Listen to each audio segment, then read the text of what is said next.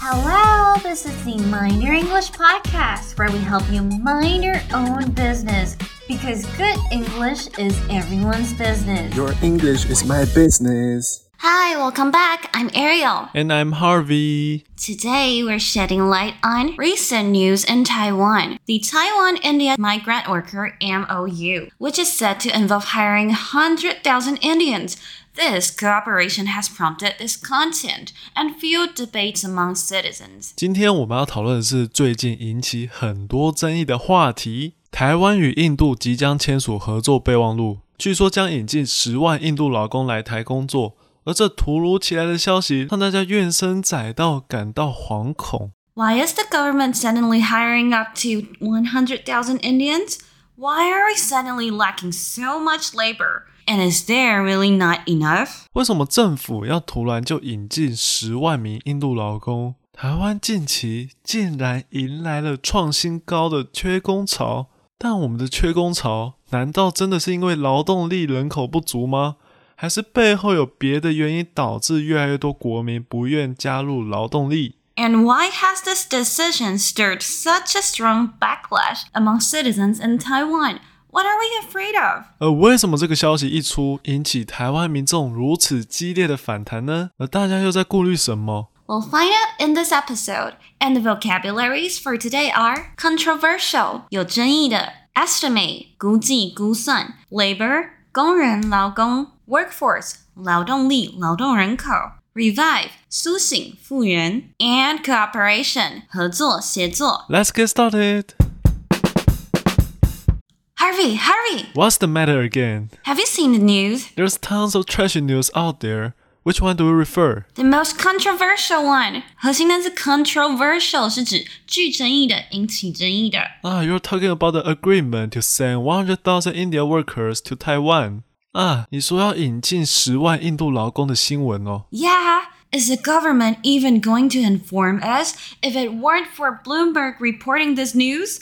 They didn't come out until Bloomberg released the news, revealing that they are expected to sign an MOU next month at the earliest. 对啊，要不是来自美国的新闻社 Bloomberg 彭博社报道这个消息， 我们政府有打算要讲吗？这个消息被爆出之后，劳动部才出来声明说，他们正在洽谈引进印度劳工的合作备忘录。诶，甚至最快十二月就会签署了，我们完全没有消息耶。Yeah, but do you know why they are so urgently bringing in Indian migrant workers? 哎，那你知道为什么政府那么急着引进印度劳工吗？The labor shortage has reached a new high. The Ministry of Labor estimates that in 2024, the labor shortage will reach nearly 50,000. 核心单字 estimate 是指估计、估算、估价。核心单词 labor 是指劳动、劳工，所以 labor shortage 是指劳工短缺。而因为疫情趋缓，观光业等各项产业逐渐复苏，而观光制造业等最需要的便是人力了。因此，劳动部预估明年的人力需求竟然会净增将近五万人。So our government wants to fill the labor gap through the Indian workforce. 核心单词 workforce 是指整体的劳动力，整个劳动人口。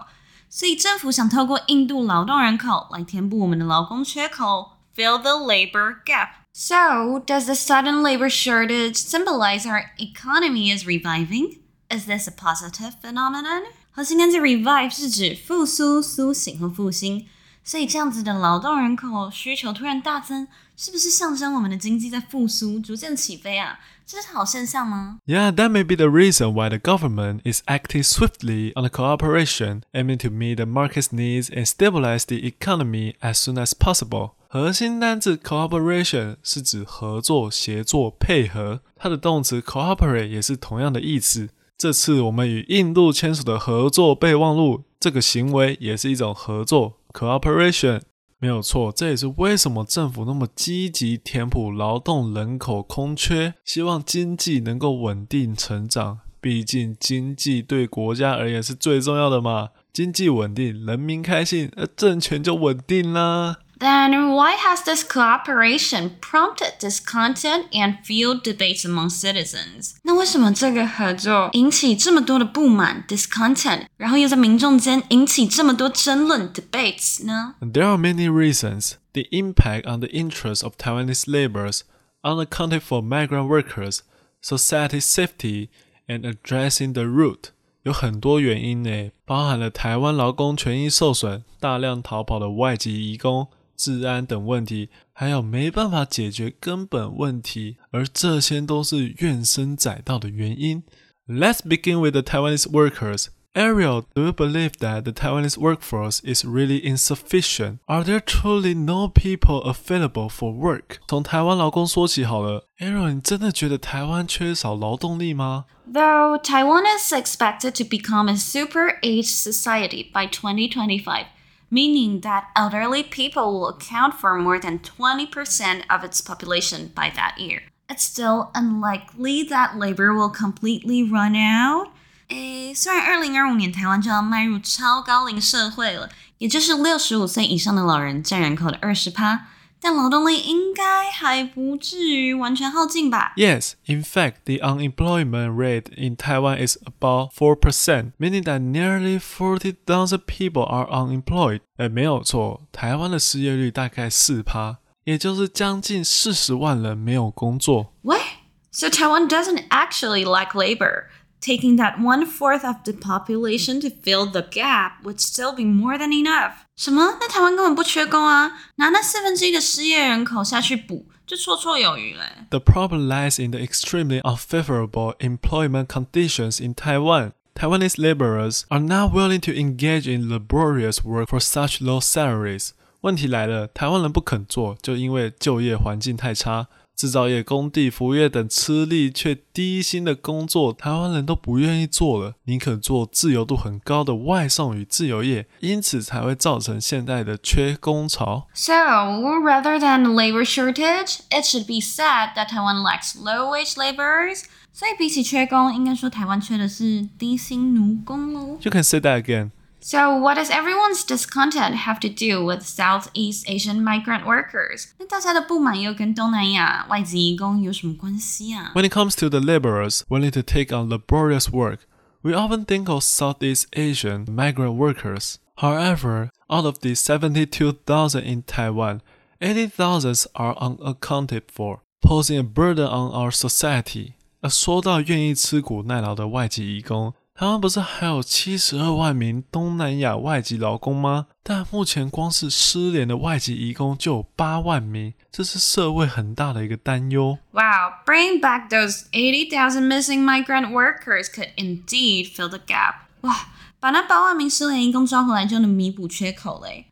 But with the current manpower, it's simply a fantasy to retrieve all of them, especially considering there are only 500 special agents. 但以现在人力编制，只有五百名特勤队员要抓回全数逃跑移工，根本是天方夜谭。And why would migrant workers risk escaping, facing the possibility of deportation? The primary reason is also related to the wage structure. 那为什么移工宁愿冒着被遣返的风险逃跑呢？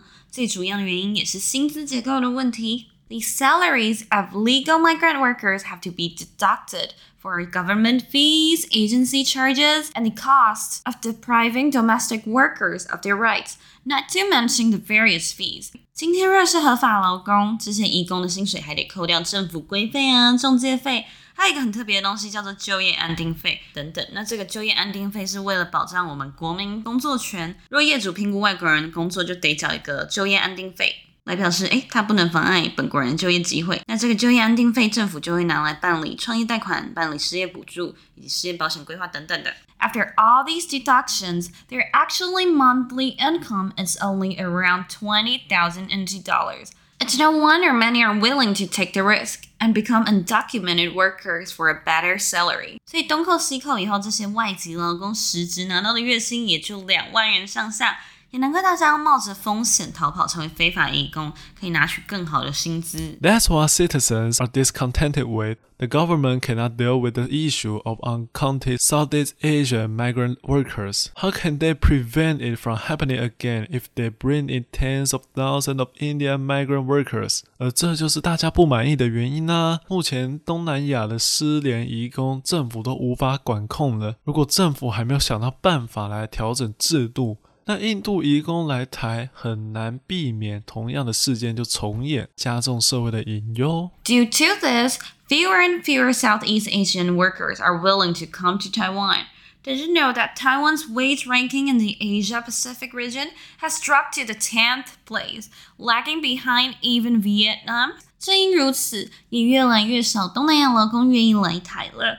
你知道台湾在亚太地区的薪资排行现在居然排到第十名，甚至落后越南了。More and more Southeast Asian migrant workers are choosing to go to Japan and South Korea. In Japan, the minimum wage is 50,000 NT dollars, while in South Korea, the salary for a full-time domestic helper living with an employer can go up to 84,000 NT dollars, much higher than mine. 越来越多东南亚移工跑去日本、韩国， 因为在日本最低薪资是五万元台币，而在韩国呢，与雇主同住的全职帮佣薪资竟然还高达八点四万台币哦，比我的薪水高多了。Perhaps we can consider boldly raising the minimum wage as seen in South Korea, or start adjusting the salary distribution for foreign migrant workers. 也许我们可以从参考韩国之前狠下心一口气调升全国国民的最低薪资的案例，或调整外籍移工薪资的分配开始。我们会在下集多语提到更多与文化相关的隐忧，包含台湾民众担心印度移工将会造成一些社会治安的问题，像是台湾妇女安全等。Now let's do a recap. 核心单词 controversial 是指有争议的、引起争议的。The controversial new policy divided opinions among the citizens。那个备受争议的新政策让民众意见分歧。核心单字 estimate 是指估计、估算、估价。I estimate it will take about thirty minutes to complete the work. 我估计要完成这项工作大概需要三十分钟。核心单词 labor 是指工人、劳工、人力。The construction project required a lot of labor to be completed on time。 那个建案需要很多人力才能准时完工。核心单字 workforce 是指劳动力、劳动人口。The company is expanding its workforce to meet the growing demand. 公司正在扩增人力来应对这持续成长的需求。核心单词 revive 是指苏醒、复原、复兴。